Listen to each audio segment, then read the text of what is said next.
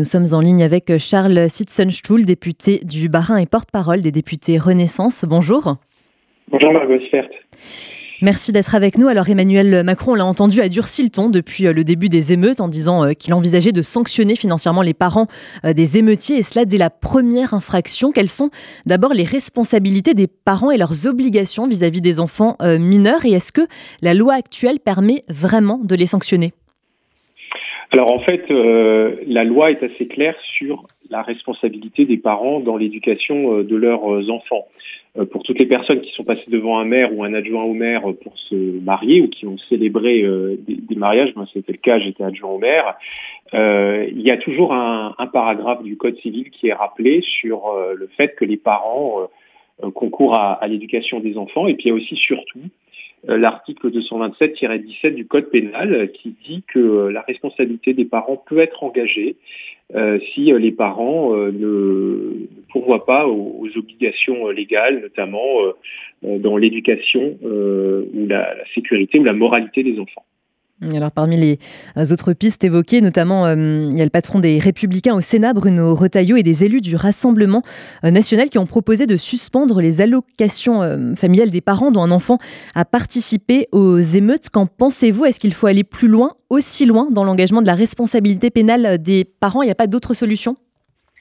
Écoutez, moi je pense qu'on a déjà un droit existant qui est extrêmement dur. L'article du Code pénal que, j'ai cité permet euh, déjà de, condamner euh, les parents et de les sanctionner financièrement. Est-ce qu'il faut aller plus loin en donnant la possibilité au département ou à l'État ou aux mairies de, suspendre les allocations familiales?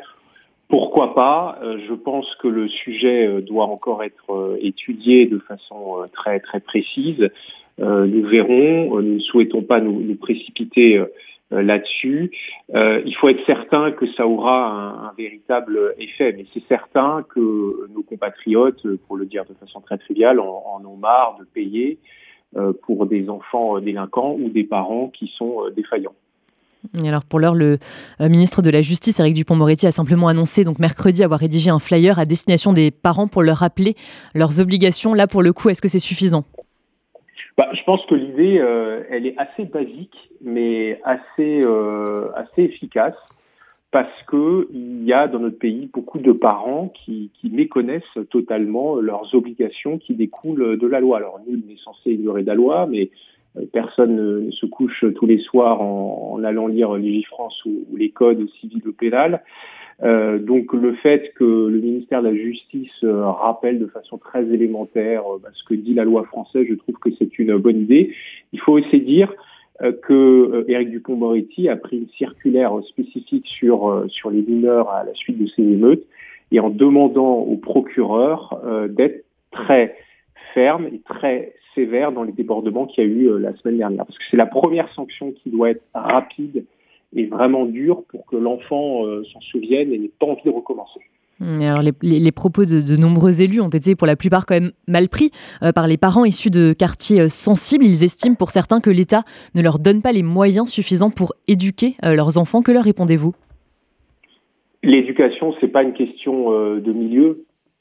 Il y, y a des enfants à problème dans tous les milieux. Il y a des enfants très sains d'esprit, euh, très posés, euh, très gentils. D'ailleurs, ce sont la majorité, la grande majorité des enfants français dans tous les milieux sociaux. Donc l'excuse que, que l'on habite dans un quartier ou que l'on vient d'un milieu défavorisé et donc on ne peut pas éduquer correctement ses enfants, c'est une fausse excuse et c'est surtout une insulte à la très grande majorité des Français de notre pays qui ont peut-être des fins de mois difficiles et aussi une vie compliquée mais qui sont de très bons parents et euh, élèvent très bien euh, les enfants. Donc euh, ce discours-là, je pense que les Français ne, le supportent plus, cette espèce de discours de la, culture de l'excuse et de l'impunité généralisée. Des enfants de 13-14 ans n'ont rien à faire dehors la nuit à 23 heures et encore moins à brûler des poubelles ou à brûler des voitures au caillasser des policiers. Et donc il faut que ces parents aussi soient mis face à leurs propres responsabilités.